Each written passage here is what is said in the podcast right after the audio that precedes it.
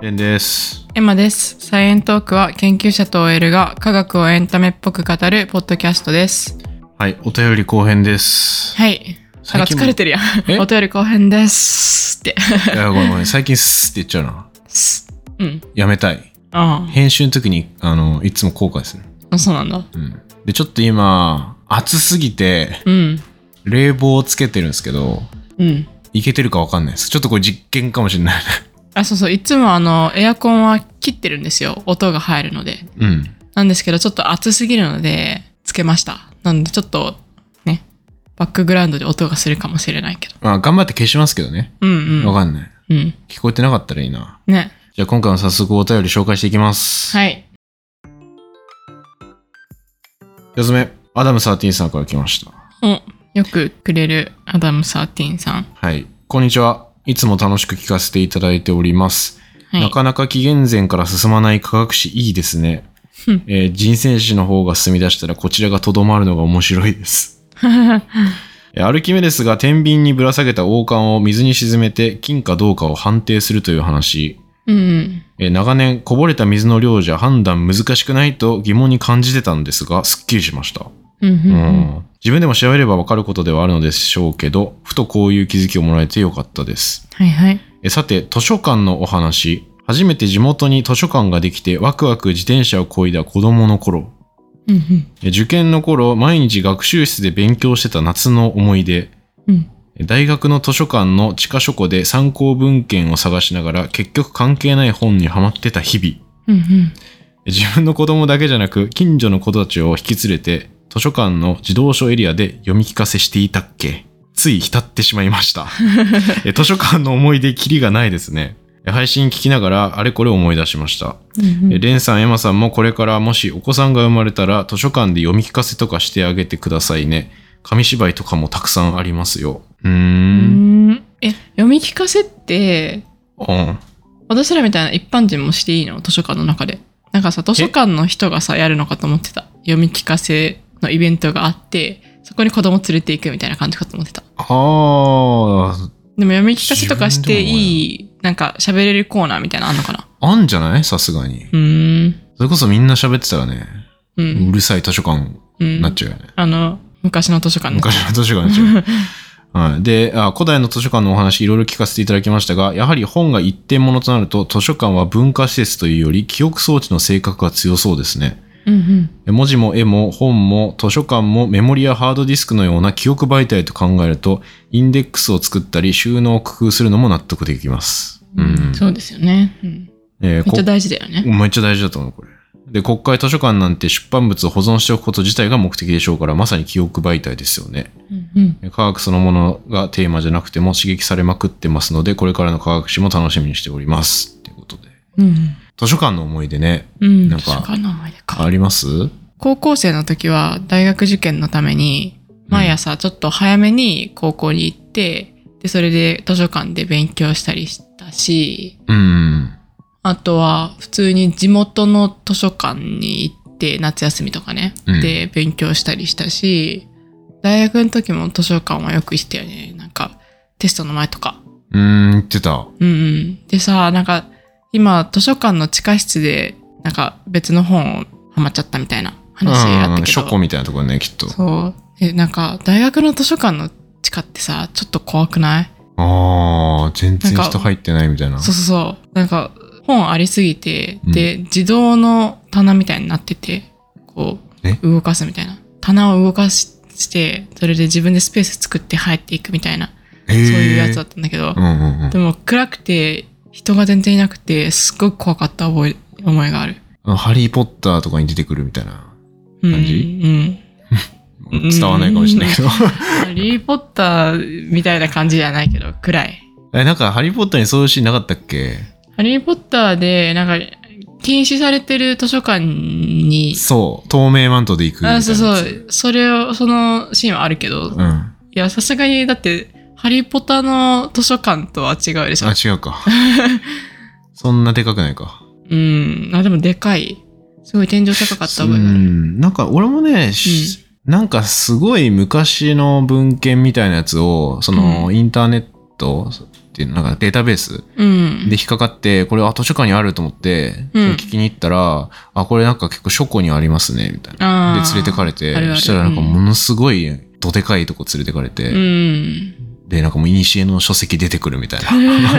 いにしえの書籍。そう、はあったな。一回だけそれがあったな。うん。結構面白いと思って。え、でもさ、図書館ってさ、どんどんどんどん新しい本入ってくるじゃん。うん。じゃあ古い本とかって捨てていってんのかなうーんそうじゃなきゃスペースなくなるよね捨てられるのもありそうんう。うん。だってもう、そう、スペース限界あるし。うん。とか、まあ、どっかそれを回収して保管してるところがある、別にあるのかとかは、あんま知らんけどね。だってさ、本なんてどんどんどんどん増えんじゃん、これからも。そうね。ね。その管理難しいよね。難しいと思う。うんだから、ある程度はやっぱどっか持ってったり、大大学どうしてんだろうね。うん、わかんない大学も普通の図書館もね。うん。なんか、タイムカプセルとかさ、うん。作りたいって思ったらさ、うん。そういうとこ良さそうじゃない確かに。懐かしい。タイムカプセルやった昔。あったやった。小学校の時にグラウンドに埋めた。埋めた10歳の時、なんか2分のうん1成人式とかでさ。あー、なんかあった気がする、それ。私、それ、引っ越す前の小学校だったからさう。ん。で、二十歳になった時その場にいなかったし、結局、うん。あの、掘り返すの行ってない。あ、行ってないのうん。あ、じゃあわかんないんだ。うん。俺ね、もらったよ。20、20歳過ぎぐらいの時に。マジで。どうだった、なんか、サッカーのことしか書いてなかった。 何書いてるか覚えてたいや、全然覚えてない。私なんとなく覚えてるんだよね。あ、そう、え、すごいね。え10歳のうん。ええ何書いたのえ、なんか、好きな人 とか、友好きな人達の話とか。ああ、その時のねそう。そうそう。へえよく覚えてんね、それ。うん。それさ、学校に聞いたら送ってくれたりしないのどうなんだろう。聞いてみようかな。今は結構近くに住んでるしな。 ああ、そっかそっか。うん。あの時の何年前にタイムカプセルを埋めたものですって言ってさ、 回収しに来ましたって言ったらうんくれんのかな、どうなんだろう。面白いね。朽ちてそうだな。一回出しちゃったら。そうだよね。うん。いや、っていうのも、なんか最近友達の結婚式に行って、うんで、。その時に、そのタイムカプセルを作るっていう儀式をやってたのよ、友達が。うんうんそう、あ、もうこれ言ったけど。うん。うん。なんかワインをしまう箱みたいなやつにみんなで手紙入れて、うん10年後、この箱を開けて、うん。ワイン飲みながらみんなの手紙読みます、みたいな。うん。おー、面白いなと思って。うんうん。でも、その友達に後日会って、うん。いろいろ聞いたら、え、あのワインのタイムカプセルってどこ置いてんのって言ったら、うんいやもう置く場所困っててさ、みたいな。そうだ よね。 10年間保管しないといけないから、うんうんもうとりあえず、ちょっとあの、おばあちゃん家に置かせてもらってるみたいなう言って、っん。て言ってたから、ふと、その図書館の書庫とかって、うんものすごい何十年も物を置いてたりするから、うん。そういうタイムカプセル預かりサービスやったらいいのになってちょっと思った。そういう場所でもありそうだけどな、なんか。長期で保管場所貸しますよみたいなのないんか。あんのかな、それ。わかんない。非常に安定した企業じゃないとできないんじゃないか な。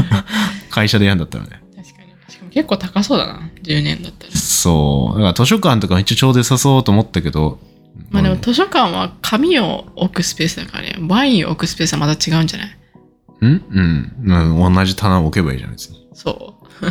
ワインを置くのに最適な場所とかありそう。あ、ワインっていうかでも箱だよ、基本。あ、箱うワインが切り箱みたいなやつに入ってて、その切り箱ごと置ければいいから、ーん。ちょっとだいぶ脱線しちゃいましたけど、うん。図書館の思い出 ね。はい全。然図書館の思い出じゃなかったな。確まあ、かに書庫があったよぐらい。書庫があったよぐらい。うん。まあちょっと図書館の話とかも科学自体の話じゃなかったけど、うん。あの、聞いてない人いたらぜひ。ぜひぜひ。ああと、アダム13さん、ちょっとこれ、今回のお便り会も同じ方何通かを作っていただいたりうんし。てたりするのを代表的なやつ読んでたりするんですけど、うん。アダム13さんはなんかね、もうお便りの最後の挨拶で、もう再演4っていう、サイエン4う。ん、新しいの生み出してんだ新。しいのを生み出して。いいね。で、リスナーは再演4という名前で、うん。えー昔のあのウルトラ4が出てきた回より前から聞いている古参リスナーはもうウルトラ4と呼んだらいいんじゃないでしょうかっていう提案。うん。それかさ、うん。古参4は。古参4。うん も うなんだよ ?4 が残り続けるだけっていうね。これなんだろうね、うなんちゃら4だったらもう何でもいいのうん。えじゃあ本当に最近1個だけ聞きましたみたいなそれはもうサイエン4であしょ。それがサイエン4うん。ウルトラ4ねウルトラ4。はい私がサイエン4ですって思ったらもう私はサイエン4ですって言ってくださいこんにちは、サイエン4のエマですみたいな感じ で、お便りを送ってくださいってこと。意味わかんねえ まあいいんじゃないもううん。サイエン4なんちゃらみたいなねじゃあ、前で置も詞みちたいょっなとさ、なんか長いからさ、サイフォでいいんじゃないえサイフォ、サイコみたいじゃないそれサイフォサイフォ。あそういう言葉なかったっけ何なんちゃらホリックみたいな。ワーカホリックアルコワーカホリックな。アルコホリックあれはフォフォフォじゃないか。うん。あれは、ほだね。サイエントオークホリックみたいな。失礼だぞ。失礼 だぞ。そこまで、あの、ハマってるわけじゃない人もいるかもしれないじゃ。うん確かになんでこれって言ってや,、うんやめちゃう人いるかもしれない。そうだね。今のなしでじゃあ。うん。 え、結局どうすんのリスナーネーム。えサイフォサイフォ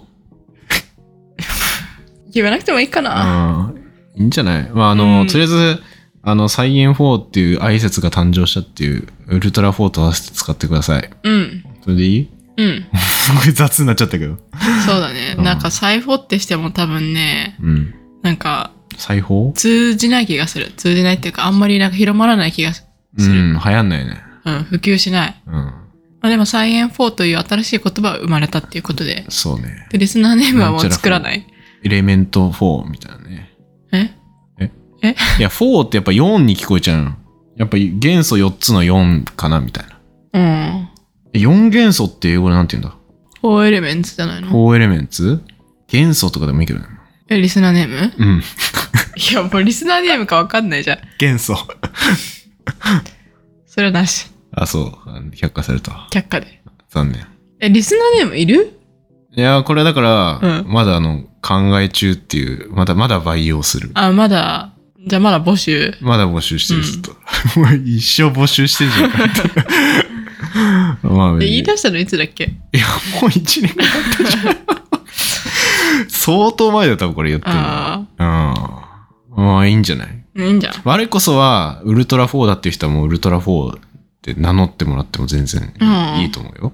え、結局、ウルトラ4ってなんだっけ何ウルトラ4自体。え、最近がサイエン4じゃん。最近聞き始めた人はサイエン4で。そう。で、それより前は、ウルトラウルトラ4が誕生したエピソードうがんシーズン1の50とかなんで、うん。それより前から聞いてますっていう人がう、ん。もうウルトラ、前からというか、そこも含めて、うん。サイエントークを聞いてますよっていう人は、うん。ウルトラ4です。はい。じゃあそうしましょウう。ルトラ C のウルトラ4です。はい。はい。はい。じゃあ続いて、ひろしさんより。はい。 YouTube で聞いていましたが、数秒間くらい無音になることが続いていました。内容を聞き取るに不便はなかったのですが、状況だけお知らせです。あ、 23時には寝たかったので、いつ終わるのかなとドキドキでした。楽しい番組ありがとうございます。これ YouTube の生配信中に来てるお便りじゃないですか。そうですね。シンポシオン会で無音。いやでも実際さ、後から聞き直して無音だったよね。 うーん、なんかね、途切れ途切れになっちゃってて、なんだったんだろうあれ、なんかネットワークが悪かったのかないや、多分僕のパソコンのスペックの限界ですね。あ、そうなんだ。う。そう、なんかカクついちゃって、うーんあ。の、お聞き苦しくて申し訳ない。申し訳ないですね。しかも23時に寝たかったって。いや申し訳 ない。申し訳ない。謝ってばっかり。 ちょごめんなさい。それ、うん。それちょっとご報告ってことでね。あ、ありがとうございます。ありがとうございます。その次行こ続いて、青りんごさんより。はいこんにちは。いつも楽しく聞いています。レンさんとエマさんはまだカワウソは好きですかこの間、原宿の竹下通りに行った時、カワウソふれあいキャンペーンがあり、これは伝えなきゃなと思いましたう。う。ん。もし機会があれば行ってみてください。ありがとうございます。いいなちょっとぁ。テンション上がった。カワウソね。何まあ、カワウソふれあいキャンペーンって何これわかんない。竹下通りで、なんかさ、いや、あの、カワウソカフェとかだったらわかるけど、うん。竹下通りでカワウソふれあいキャンペーンってさ、え、外ってことえ、え、竹下通りにカワウソがい放つってて、わかんない。なんか道のさ、横とかにさ、カワウソとそのケージがあって、うん。で、触れ合いたい人みたいな感じでちょっと並ぶみたいなで感じもだそかられ。パニックになっちゃうんじゃないのみんなカワウソ好きじゃんだって。うん。竹下通りの匂いがすごいことになりそうだけど。なあ、確かにカワウソね、かカワウソカフェ行った話したよねう。ん。私たちまだカワウソ好きですよ。うん。うん。でもたまに YouTube は見ちゃうな。あ、見ちゃう見ちゃう。いっぱいいるもん、YouTube 上にカワウソ。うんうんうん。桜が一番可愛いな。さくらな。うん。うん結構顔違うよね、カワウソによって。顔違う。うん。桜は美人、ね。そう。で、あれ見てたらなんか欲しくなっちゃうんだけど、欲しくなる欲しくなる。うんでも、あの、すごい、お世話大変そうだよね。大変だと思う、あれ。うん。あとうるさいしね。まあね。でもそのうるささがいいんじゃないおえーみたいなねずっと言ってるじゃん。うんうん。竹下通りか。いや、いつまでやってるんだろうな。なんか東京行く機会が多分もうすぐあるから、その時にまだやってたあ、ら、そうね。うん、見てみたいね。東京行く時の予定立てないかな。そうだ。え、いつ、いつまでやってるかちょっと今調べてみる行くかも。うんううん。ん。ありがとうございます。ありがとうございます。続いて、ポッポさんより、お、おレンさん、エマさん、こんにちは。KEK コラボを聞きました。う難しい内容だったけれど面白かったです。反物質云々のところで、そういえばウルトラマンガイアにあー反物質怪獣が出てきたなと思った り、ウルトラ4来るかと思ったそうう。そうそう思った思った。かっこ体が反物質でできているから、物質に触れただけで大爆発を起こす存在で、反物質シールドを地球全体に広げた後に一気に解除し、第二のビッグバンを起こすとかなん とか、なんだそれは。ちょっとよくわかんない。すごいな。キッズ置いてけぼりの内容だったと記憶。コラボ会は専門の方が出ていらっしゃるので、詳しい話を聞けるので、通常会とはまた違った感じで楽しめますね。前後編でたくさん聞けるのも嬉しいです。それではこれからも楽しみにしています。ありがとうござあいりがとうごます。ざいます。俺の前が KEK コラボかな、うんうん。こう NK。前後編でたくさん聞けるのも嬉しいだ って。ありがたいですね、うんまあだいぶたっぷり話してもらったからね。うんうんうん編集した後で100分あったんじゃないいやお疲れ。で、じ実際話したの多分2時間ちょいぐらい話して、うんうん説明めっちゃうまかったな、中山さんが。うんうんうん、うまかった。そう。そう、その振り返りしてなかったね。うん。そういえば。あのコラボレーションも、たまたま、高エネ犬の人がサイエントーク聞いてくれてる方がいて、うーん。ウルトラ4の方がいて、うんうんうん。いや、ウルトラ4かわかんないよ。ああ、わかんなサい。イエン4ちかもしょっれないけとうんいつから聞いてくださったかわかんないけど、ど。うん。で、そういうなんか提案をしてくださって、うんうん。あのコラボレーションを実現したんですけど、うんうん。やっぱね、専門家と話すと違うなって思うわ。そうだね、なんか、何聞いてもだって答えてくれるみたいな感じうん、うん。したよね。で、深く答えてくれるもんね。うん、なんか、すごく物知りになった感じがある。そう一個のことをしっかりと知れる。、そう。うん。いや、やっぱ衝撃だったのは、うんその加速器ってこういうものですって説明できるけど、うん。いや、あの加速器のこのパーツを作るためだけに、なんか町工場みたいなところ行って一緒にパーツ作ってくる人探すんですって言っててさ、あーそれは当事者にしかわかんねえなっていう。そうだね。そうなのっていう。うんあ、びっくりした。とかさ、計測するときに、なんうかん深夜とかになって、で、そこで何人かと、あの、一緒に機械の前で待って、それが結構絆を生むみた いな、そういう話も確、なんか現場の人しかわからない内容。そうね。いいよねシフト制の。そうそうそう。大変そうだけど。いや、大変そうだけど、うんいや、でも結構面白かったな。そういう話やっぱ、記事とかにそんななんないと思うんだよね。うん。研究内容とかは、プうんレスリリースとかで出る気するけど。うん。なんかポッドキャストのいいところがちょうどね、マッチして。ちょうどマッチしたんじゃないかな。うんやっぱちょっと緊張してたけどね、俺。そうだね。やっぱ他の人と喋るのってちょっと緊張するよね。そう。うん。ちゃんとしなきゃ、みたいな。今うんめっちゃなんかもう、ぐでーんって喋ってますけそう、ど、ぐでーんってしてる。このテンションでいったらだってやばいよ、多分。うん。舐めてんのか、みたい な。 KEK にも行ってみたいよね。そう、うん行きたいんですよね、うっん。ていう話はちょっとその担当者の方としてて、うんうんまあどうなるかわかんないですけど、うん。うん。行ったらまたレポートしたいね、ここで。レポートしたい。うんまあなんか今後も何かしらのコラボとかあったらいいっすよね。うんうん研究機関の人いたら連絡してほしいね。うん。そうだね。そう、もしいたら、なんか知ってもらうきっかけになったらいいなっていうのもあるうんうんし、うん。そしてついでにその研究機関に私たちもあの招いていいですよという方が めっちゃおこがましいやつ。 KEK 行くの楽しみだしな。だから楽しみだし、なんかいろんな研究所訪問とかしてみたいけどね。面白そうじゃん。うんうんうんうん。いや、なんか誰かいたら教えてください。そうだね。うん。あ続いて、イルカさんよりいただきました。ありがとうございます。いつも楽しく聞かせていただいております。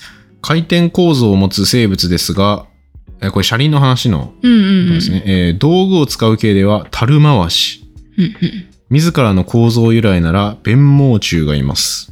うん。また、精子にはモーター構造があり、回転構造は必ずしも生物が持っていないわけではないです。へえ。ただ、大型動物の場合、血管の配置がネックで回転体はないのだと思われます。っていうのをコメントいただきました。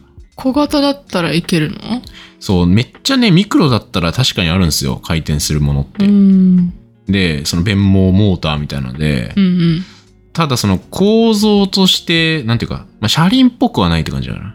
うんうんくるくる回るものはあるっていう。うん。うん。そう、その時言わなかったですけど、これ、あの、ツイッターでも似たような指摘をいただいてて、うんうんうん。弁毛モーターってありますよね、みたいな。え、それをさ、じゃあ、あの、車輪として移動手段の、あの、そういうくるくるではなくって、うんうん。モーターとしてのくるくる。そう。モーターってどどういうことじゃあ、だから、弁毛モーター弁毛虫ってわかるその、尻尾みたいなぴょぴょってついてて、その先端に丸い金の本体ついてて、うんあの尻尾をくるくる回して、その力で進むっていう、をくるくるあ回す。くるくのるスクリュどー、スクリューみたいどういうな方。向に。船とかもさ、うんくるくるくるって回って水、水を、水を押して進むじゃん。そんそれとマジで同じ感じ。でも車輪ではないよね。車輪ではない。だからそういう意味で、あの時は、うんまあ車輪はないかなみたいな話をしたけうんど、そうね、回転体はあるってことです。うんうん。まあだからでもそれを生物が車輪を持っているかっていうと、俺は車輪ではないかなみたいな感じはするけど、うんうん、うんまあそれもね、紹介合わせてしたらよかったけど。そうだね。まあ関連はするしね。うん。てかえ、でも、あの、分子モーターに近いかな。あの、分子の車は紹介したじゃないですか。あの、くるくる回る構造作ってみたいな。なんか昔、いやいやいや、車輪の回で。え車輪の話した一番最後うに、ん。人間今はうん作れる車輪全部作ったから、分子の世界あーでうん車輪作って遊んでるみたいな話をしたけど、まあ、まさに生物はもうそれをすでにやってるというか、うんミクロな世界だったら、まあ、車輪っていうかまあ回転うんだけど、似たような構造はあるよね、みたいな。うん弁毛モーターとか結構巨大なタンパク質っていろんなタンパク質がくっついたり離れたりして結果回ってるみたいな感じだったはずだから、うんうんうんちょっと特殊だよね。うんそうだよねだってさずっと回転し続けたらそこの部分ってその、うん他のさうん。あの視点となる部分と切り離されてなきゃいけないうん。切り離されてはいたはず。うんただ、何もしなかったらす動く力働かないじゃん。うんその軸に対して。うんだけど、確かその周りにタンパク質みたいなのがいっぱいついてて、うんそれがなんか ATP とかを消費して形が変わるっていうのがうん連続して確か起きて、うん結果回転するとかそんな感じだった気がする。うんえでもさ切り離されてはいるんだよね切り離されてたはずだけどな。じゃあどうどうしてさうんどっか行っちゃわないのその軸がまあそれはもうつなぎ止められてるというか、まあ普通にその場所に固定されてればいいわけでしょ。うん膜状みたいな感じで。あの、じゃあささイメージ細胞の膜の上にうんなんか突き刺さってるものとかは結構いっぱいある。ああそっかそっかそうそうんそれはそれぐらいのレベルだったらまあ切り離されてるけれども、別にどそっのか行く一わけ部じゃない。うんどっか行くわけじゃなくてその答えの一部みたいなそうそうそうそうう。ーんまあ、細胞とかも基本そのピタってくっついてるものって逆にそんなないんじゃないその確かに細胞と細胞の間ってことあ、まあ、細胞の膜の上にうん貫通してるうんタンパク質っていっぱいあるうんそれって膜の中は油っぽいけどうん外は水で満たされてるんでうん同じようにそのなんか突き刺さるものがうん一部だけ油に溶けやすい部分があったらそこだけ膜にブスッと刺さったまま固定されるみたいなうんうんうんでもくっついてないですみたいななるほどなるほそどうそうそういうのは結構あるはず、うんうんうんまあちょっとモーター関係ないけど、そうだねうんっていう意味だったら、なんかその、僕らもさ、細胞とかって別に、本当にピタってくっついてなくても、うんうん自由に動けるみたいなのっていっぱいある。うんうんだけど、手とか、その巨大になったらそれをやっちゃうと血管とかが難しくなってできないみたいなうん。多分、細サイズ制限があるっていう話ですよね、きっと。そうだね。でかくてもそれが成立するような仕組みがあれば面白いのにね。うーん。とか、まあ、あとなんかコメントで確か車輪ないのは結局、舗装された道路とかないと、うん。車輪あったところで、確かに。ガタガタな道を進めないとさ、もう移動手段としてはもう。うんダメだから、っていうかもあるんじゃないですかね、とか。確かにね。そもそもね、あんま有利には働かなかったんじゃないじゃあス、トーでンワールドも今はさ、うん。もう舗装されてる道も結構多いわけじゃん。まあ、先進国とかではさ、うん。それがずっと続いて、それがデフォルトになったら、車輪を持ってるような生物とかは進化してこないから。 これから生まれるのかっていう。うん。ああ。えなんかさ、でも人間が何かしら起こした変化のおかげで、うんいろいろ進化している動物みたいな、いそうだよね。なんか犬とかもさ、うんうんうん。人間に愛されるような感じで進化してきたわけじゃん。うん。家畜とかもそうっすね。そうそう、住むみたいな。そういう感じで、 でも車輪どうしたらいいんだ、 それ。うん。全くわかんないけど。うん。ちょっと遺伝子変えたらできますとかいうレベルを超えてる気がするな、やっぱ。そうだね。犬とかさ、食用のなんか植物とかの遺伝子組み換えみたいなのレベルとは違うう。ん。でもそれぐらい、そそういう規模の変化がなんか起きてないから、人間のおかげで。もっと今大んきとこないんじゃないかいな。進化。ないかな。まあだって人間の文明が発達したのも結構最近だもんね。まあ、数千年とかだしね。でもさ、めっちゃ人間さ、地球上の環境も変えてんじゃん。変えてる。で、今はまだ日が浅いけどさ、ずっと時間経ったらさ、すごく影響ありそうだよね、他の。うん動物にもうめちゃくちゃ変わっちゃってると思うよ。うん。人間いる前と、うん。この後で。うん。今は多分まだ進化のスピードは追いついてないかもしれないけど。うんうんうん。だって、蚕とかもうん。有名じゃん。飛ばないようにさせられてたけど、羽は残ってるみたいな状態とあーそか。うなんだ。とか考えたらさ、うん。例えばなんか鳥とかもさ、家の中で例えばずっと鳥飼うみたいな文化が、この先もっとできたとして。うん。でも逃げてっちゃったらあれだから、あんま飛ばない鳥ばっかり増えるとか、ありそうじゃないまあね。解雇的なう感じで。ん。ペットとして飼いやすくするっていうのはもうすでにやられてそうだしな。うん。まあなんか動物愛護的にはちょっと、あれかもしれないけど、確かに。すっごい長い歴史の中で見たらって話だよね。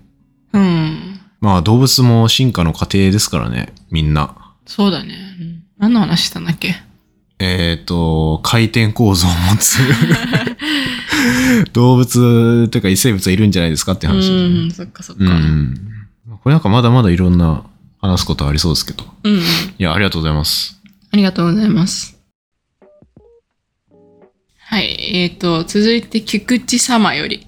レンさん、エマさん、いつもありがとうございます。前回こちらで送った LINE、紹介していただきありがとうございました。うん。正直、そういうことになるとは思わず、年末ということもあり、酔っ払いながら、LINE できるんやーくらいの感じで送ってしまったので、びっくりしました。そういうこと、あ、読まれると思ってなかったってことそうそうそうそうん本当は以前から聞き始めたきっかけとか、その時の状況など、少しでもお二人の活動に関しての感謝や感動などを直接伝えられる機会があればと思っていましたのうでん、資料にまとめて送ろうかなとずっと考えていました。資料。うん。何の資料やねんって感じではありますが。この2年間生活の中にお二人の配信があり、本当に楽しませていただいています。ポッドキャストフリークスに行って直接思いを伝えたかったのですが、叶わず、先日の2周年春ポシオンにコメントすらできず、かっこ出先で何とか聞くことはできましたが、結局ここに戻ってきて、えー少しでもその気持ちを伝えたいと思います。嬉しい。できれば今後の活動に何らかの形で参加させていただければと思っています。すでにいろんな方向のプロフェッショナルな方々が関わっていて、シミ君みたいな、えー弟子まで登 場して、僕は何できるやろって感じではありますが。いや、ありがとうございます。ていうかもうこれ、このお便りでもう、すごい十分というか嬉しいですよね。っていうかなんか、うん。いつもありがとうございますからさ、始まるお便りってなんかなかなかない気がして、いつも、も。こんにちはとか、いつも聞いてます。楽しく拝聴させていただいてます。から始まるのが多い中、いつもありがとうございますよ。いや、私たち何もしてないですいけどねやいや、何もしてないです よ。ありがたいい。や、ありがとうございます。むしろな、んかありがとうございます。ごくいっぱいありがとうっていう言葉が中にあっていいですね。感謝とか。確かになんか、まあ直接なんか伝える場所みたいなのはそんなに僕らないんで今のところ。うん、うん、まあでもこうやってお便りくれるだけでも嬉しいですよね。うん。嬉しいです。何らかの形で参加させていただければって、今後の活動に。あなんか俺送った気がするな、でもそれ、サインプロジェクトの話とか送ったかもしれないけど、うん。でもなんか嬉しいね。うん。うん。資料にまとめて送ろうかって。いや、ちょっとどんな資料なのかめちゃくちゃ気になるけど。いやめっちゃ気になる な。そうこの菊池さんがどういう人なのかっていうのも気になるよねなんかどれぐらいの年齢なのかとかさ確かになんかさ、たまにお便りの、その、他のポッドキャストとかだったら、うん年齢というか、まあ何やってる人ですとか、うんそうそうそうそをう各欄作ってるとか、あ何そうなん々だ県にお住まいのリスナーの人とあかー、そういうのをなんか聞いたりするけど、うんうんうん俺ら何もつけてないからね。そうだね読まれていいか悪いかぐらいのもんだし。そうだねまあ、あとこれ LINE だしね。なんだろう前回の LINE のお便り何を紹介したかな前回もらったのは、うんあの、ご結婚引っ越しおめでとうございますっていううんのでも、ウルトラフォースねって言ってくれ送ってくれた方っすね。へえあでもなんかその生活の中にありますみたいなコメントをもらうことはちょいちょいあってうんうんまあ多分それポッドキャストをまあ通勤とか通学とかでうんうんうん聞いてたり、家事してる時とかに聞いてるからなんか溶け込んでるうんうんうんからっすよねきっとそうだねなんか毎週聞くポッドキャストだったらさそうなるよね多分ちゃんと聞いてるやつだったらそうだねなんかリズムはできるかもね毎週あると、ううんん、あ今週もこの声だみたいなねうんう、うんん、僕らかろうじて毎週更新できているんで はいかろうじてだよね首の皮一枚でつながってるみたいな感じ だよねギリギリ、これも出す数日前に今収録してるんですけど、そうですねそんなストックないっていうね。そうだね、ううんん。最後に休んだのいつだろ休んだことあったっけ逆にうあるよ。あるなんか一週、来週休みですって言った記憶はなんかある。あなんかあるなどっかで。あゴールデンウィークの時じゃないゴールデンウィークでも結局配信したよね。あそっっかしてないっけしたっけしてないっけ結構最近だよな。いや、ゴールデンウィークの時配信したんじゃなかったっけあれ結局ゴールデンウィークも配信してますよ、僕ら。うんあー、そうだそうだ。あの、振り返り会がゴールデンウィーク中だ。うん出してるわ。だから、毎週やってるね、ずっと。今年一回も休んでないんじゃないおー多分。まあこれからもお、てか、150エピソード超えてる。えー、すごい150エピソードか152は、今の時点で出てるわ。すごいねいつの間にかいねつの間にかね、200は見えてきたな。うん まあ、100の時何もしてないんだけど、特に。確かに シーズン2入ってから、まあ、100まで行くんじゃないか。今シーズン2の何話目今、60後半。うーん。そっか、なんか50の時、あ、もう50かとか言ってたけど、もうその3倍言ってたわけね。 うん、俺らも生活の一部になってるのかもしれない。まあそうだね、なんかそ土う日にはやらなきゃみたいな。いや、でもだいぶエマさんのスタンスは変わりましたよ。そうだね、初めはもういやいややってるみたいそう。いつやるかを確認してくれるだけで僕は感動してるんで。な。私が本当に何もやらない人みたいなね。まあえ実際本当に何もやってないけどね。何もやんない人って、え、どういうことえあ、違う違う違う。いや、むしろやる気出してくれてるじゃん、今。あそう。えそうじゃん。でっかいあくび。 ここら辺消すよね、後で。これ後で消 すよね、ここ。わかんない。 とてつもなくでっかいあくびされたから、 こう言ってしまったわ思う。はい、なんか今後ともよろしくお願いしますっていうのと、あとあの資料をぜひ送ってください。まあぜひ ぜひ気になるので。もしできたら。 はい、じゃあ次。はじめまして、レンさん、エマさん。誰えー百姓一揆、豊橋と申します。ほすごい名前だ。う。うん。今年の初め頃より、オールナイト日本、農家の種、植物学ぶラジオ、えー道草、すごい進化、菜園マニア、菜園トークにたどり着きました。もうその順番でたどり着いたってこと。うんそうへえ。オールナイト日本からここまで繋がってくるのすごくないですかオールナイトニッポンの次はどこ農家の種。だからあ、じゃあそ、そこは関わりあるんだ。関わりあるのかないや、でも農系、ポッドキャストの枠で聞き始めたうのんまあ有名だもんね。うん、うん、うん。で、そこからたどり着いていただいた。ありがとうございます。えーレンさんの分かりやすい解説や楽しいエピソードトーク、そして、えー分かりやすい、あ、違う、そして気分のわかりやすい天然トークなエマさん、最高です。 いやー、気分分かりやすいか、やっぱ り。すいません。テンションの浮き沈みがもう全部バレてますよ。そうだね。やる気のない回とかもうん。バレてる。え何度も吹きました。えエマさんはベストオブベストのあたりから存在感が増してきて、人生史プロポーズで完全にポッドキャスターとして開花されましたね。マジですか開花したそうですよ。うん。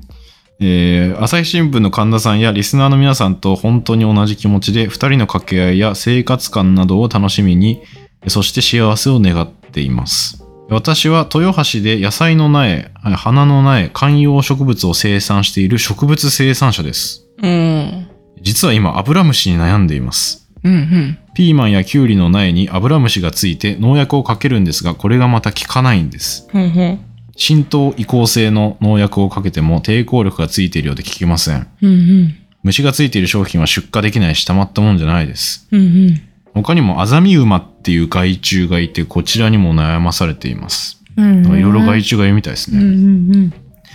うんそこで、えー熱で害虫を退治できないか考えています。うん。うんアブラムシ、アザミウマの亡くなる気温とその気温をキープする時間を知りたいんですが、どこかに情報やヒントは落ちてないでしょうかえ私は47年生まれ、既婚者、サッカー部、ミスチルファン、ウルトラ4です。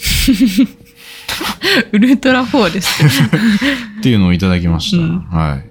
へありがとうえござ。います。熱か。すごいよね、これ。害虫駆除をししようって思ったことが俺人生で一度もないから、わわかんないけ。ど。なんか UV ライトみたいなのでさ、うん。駆除できないのかな殺菌。殺菌はできるね、UV ライトで。うーん、でもそんな即効性あるかなあ、でも UV ライト金逆とにかじゃないかさな、、それ。そうだよね。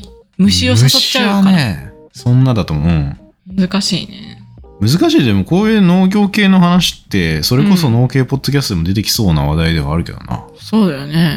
ん熱でなんとかするとかどうなんだろうどうやって情報収集してるんだろうな農家の人たちはうん。でもそれって植物に害ないんかなそう思った思った。植物ってめっちゃ熱の影響受けるよね。やられちゃいそうですけどね、うんあんまりやりすぎるとってなったらやっぱりなんかいい農薬なのかな開発されるべきはうん。ってちょっと思ったけどそうだね。農業系のそういう論文みたいなのってないんかなあるよね、絶対。いやでもこれ多分やってると思うけどさうん。なんかもうあアブラムシ駆除方法みたいなうんうん結構地道に手で取ろうっていうのとかあるんだねこれうん。ええテープを利用するとかなんかペタペタやったりとか、歯ブラシを使ってこすり落としましょうとかさへえ。え、アブラムシってさ、うん中まで入っていかないのかな外にちょっとついてるだけだったら、うんうんうんまあそういうふうに手でそうね取り除けばいい感じかもしれないけどね。牛乳吹きかけるとかもあるらしいよ牛乳その牛乳の膜でうん。窒息するんだってうーん。それこそさ、うん出荷できるのっていう感じだけどね。その後洗うの、洗うんじゃないかさすがにしたらもう野菜に牛乳の味ついちゃうなうん。でも洗って取れるのかなでも農薬とかも洗って取ってんじゃないのそっか。そのままではないよね、さすがに。そっかそっか。多分。普通に洗うだけじゃ。ゃ取れないんだね、でも、アブラムシって。そうね。まあ、あとあれか、テントウムシの力を借りるっていう。テントウムシの力テントウムシってアブラムシ食うらしいよ。うーん。えーって感じ。でもこん、これぐらいのやつはもう知ってそう、普通知っに。てそうだよね。うん、それでもやっぱダメなんでしょうね。うんうんうん。熱作戦か。ちょっとあんまどこの情報見てるかわかんないですけど。そう、素人なのでね、とりあえずネットを見ながら行ってますけど、やっぱそれこそ農家の種とかそういう農系ポッドキャストを聞いてみたり、YouTube とかでももしかしたらあるかもしれないよね。なんか誰かに聞いてみるのでもいいかもしれないな。うんうんうん。またはこれを聞いている、あの、農業系の人がいたら教えてくれたらいいけどね。。いるんじゃないかないそいてもおかしくない気がう。うすんうる。んこういう方法ありますよっていう人いたら教えてほしいよねうん。うんうんうん。すぐ取りか取り上げますんで、それうんそうだね。なんかのエピソードの後ろにつけてでも取り上げるねうんそう だよね。アブラムシの駆除方法が分かったぞ、つって。そうだね。だってさ、これから多分いっぱい出てくる季節じゃんうんうん。だからね、もう分かり次第すぐ共有しますよね。そうん。 う。もう遅いかもしれない。もう遅いから。すいません、なんか。ういん。や、でもありがとうございますねあ。りがとうございそうます。そういう、そういう日常を送ってる人もいるんですね。ですね、いろんな人がいますねうん。私たちのリスナーに もうん。いっぱいいるよ、いろんな人うんうがん。ぜひ農家の方い、農系に詳しい方がいたらぜひ。えっと、さっきもポッポさんってあったかもしれないですけど、うんポッポさんから、あの、科学的なというか、ちゃんと質問が来てまして、はいはい。まとめて書けばよかったのですが、えー質問です、えー気温に関する質問なんですが、例えば気温が30度の時は人間の体温よりもかなり低いはずなのになぜ暑く感じるんでしょう、うんうんうん。えー直射日光が関係しているのかなと思いましたが、日陰にいても暑いもんは暑いのでどうも違うように思われます。前から気になっていたことなので答えていただけると嬉しいですっていうのが来てる。うん。言われてみたらそうですね。そうだね。人間の体温ってどれぐらい ?37 度とか36度ぐらい。うん。って考えたら、これよく質問であるのがさ、例えばお風呂のお湯の温度とかって、うんむしろそんぐらいだったら冷たく感じるというか、その、うんうん、そんな熱くないみたいうんうな。ん40度とかじゃないですか。うんうんうん39度とか。っていうのと、部屋にいる時の40度とかも全然違うし、とうか。んなんかそういう話なかったっけ前したっけした気がするしたかな水の30度と気温の30度ってうん。暑い寒いの感覚違いますよねみたいな話ああった気がするんだけどシシーズン1とかでーズン1でね、どっかでした。うんどっかでしてるけど、あんま覚えてないな。でもこれまあ、あ気温だよね。体温が37度なのに、気温は30度で暑く感じちゃうのはなぜこれはあれじゃないですか。僕らの体温は36度、7度ぐらいの時に、うん外が25度ぐらいだったらちょうどいい感じじゃん。うんそれがデフォルトってなってるから、その差が。うんうんなんかさあの外から入ってくる熱の量と、自分が放出する熱の量のバランスが取れてるのがそれぐらいなんじゃないかなうーんとね、基本放出してる熱を。うん、あんまりね、加えられることはそんなないんじゃないかな。その、でそれでさ30度とかになったら、うん逆にちょっと加えられる加えられるのあいやそっか放出が少なくなるのかなそうそうそうそう。放熱がしにくくなるっていう考考ええ方ですね。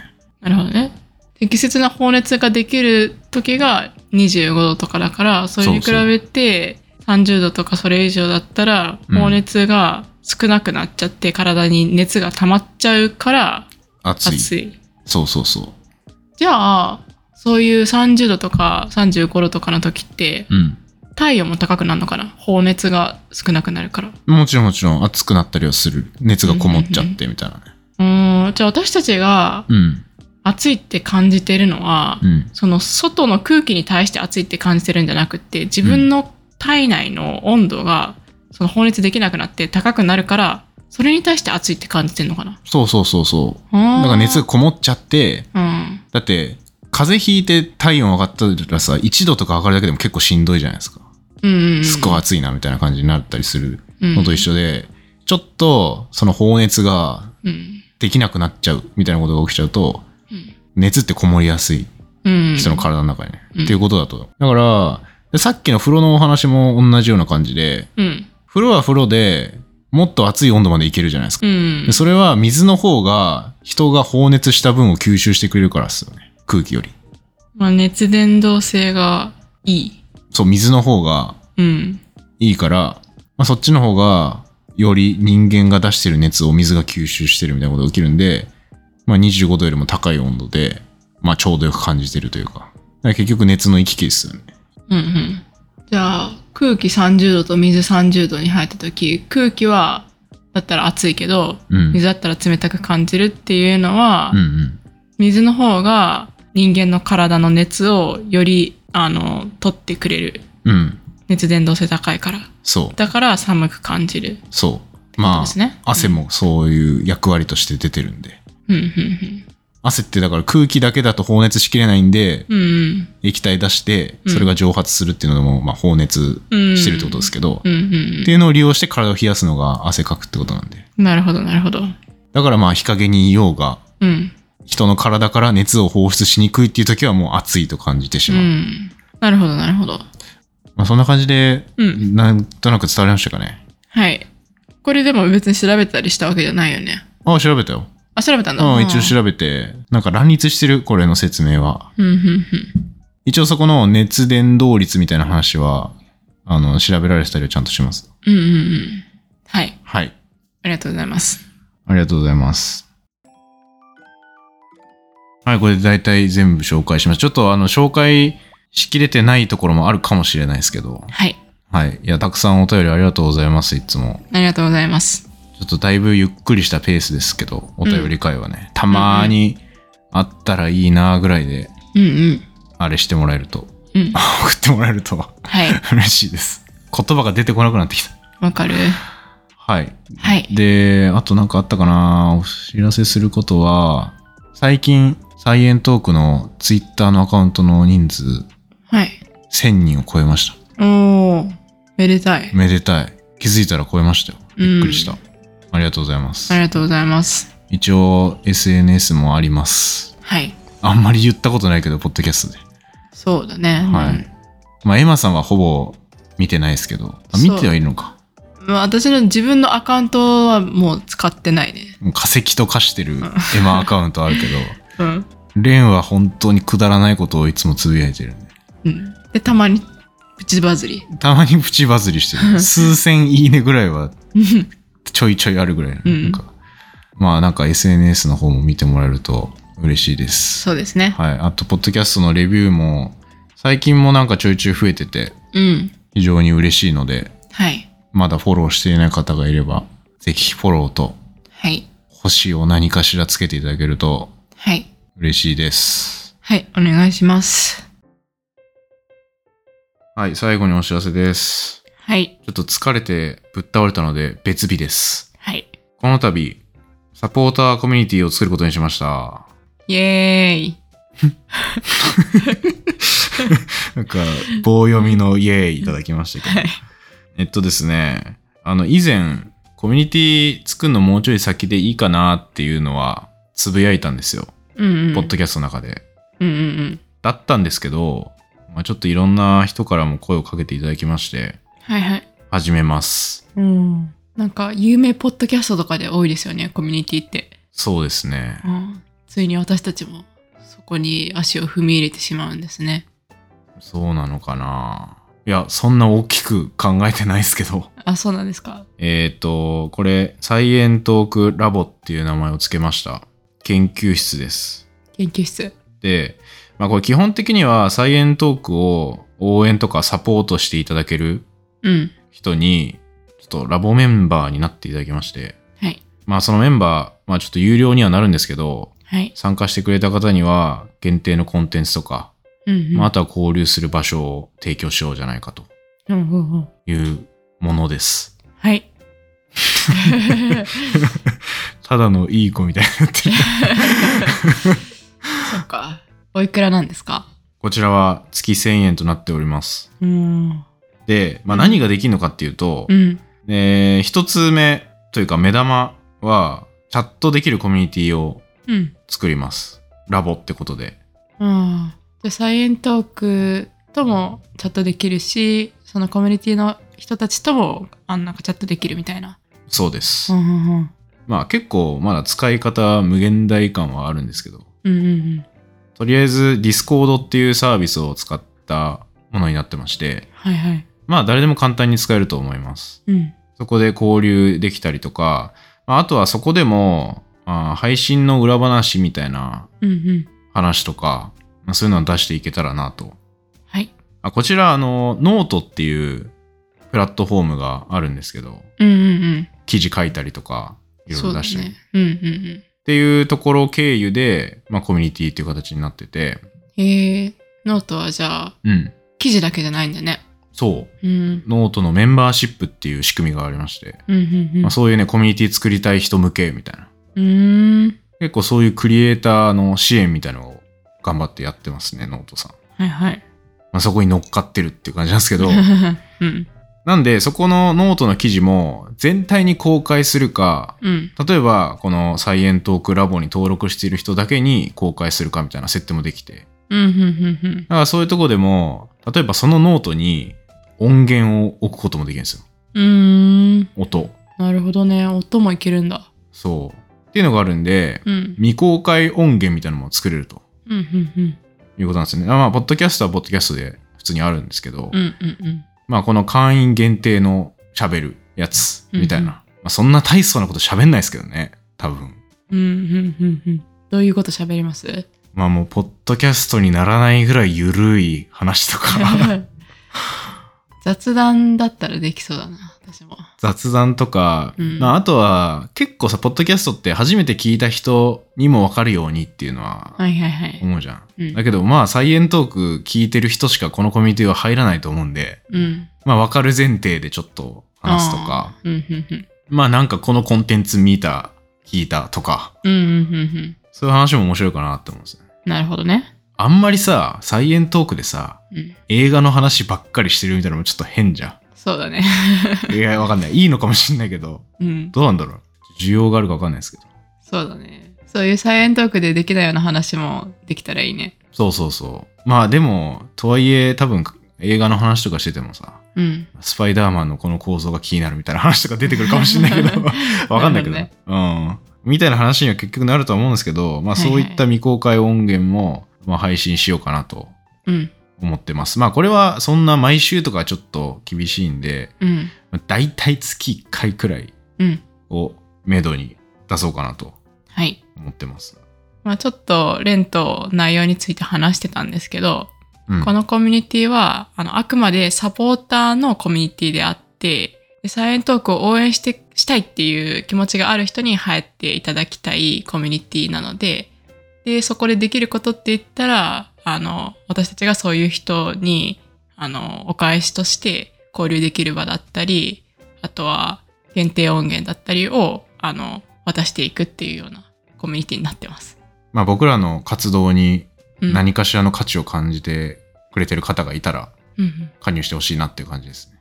はい。ということで、はい。今回最後ちょっとお知らせでしたけど、はい。あ、いつから始まるか言ってなかった。うん。えー7月1日からスタートします。はい。これが出るもう2日後ぐらいですね。多分、だからもうこれ聞いてる人は始まってるかもしれません。はいはいはい。あの、リンクのノートの記事から加入することできますんで、うんえー7月1日ぴったりにオープンするかはちょっとわかんないんですけど、まあ大体それぐらいにはリンク飛べるようになってると思います。ちょっと最初音源の公開の方が7月はまあ中旬ぐらいになるかなとは思うんですけど、はいはい。すいません、ちょっとはい。あの、間に合ってない。 正直ちょっと間に合ってないっていう事情あるんですけど、あの、チャットのグループの方はもう出来上がってますんで、まあ、そちらで交流できたらいいかなと思っております。あと、詳しくは概要欄のリンクの方をチェックしていただいて、まあ、そこに申し込み方法とか、うんうん加入の方法もわかるようになってますんで、ぜひ。ぜひ。まあ、ただ、ポッドキャストの内容が変わるわけではないです。はい。まあ、プラスアルファでこれがあるっていう感じですね。うんうん。なんで、ポッドキャストの方は引き続き、いつも通り聞いてもらえたらなとはい。思います。お願いしますお。願いします。お知らせは以上です。はい。ありがとうござあいりまがしとたうご。ざいました。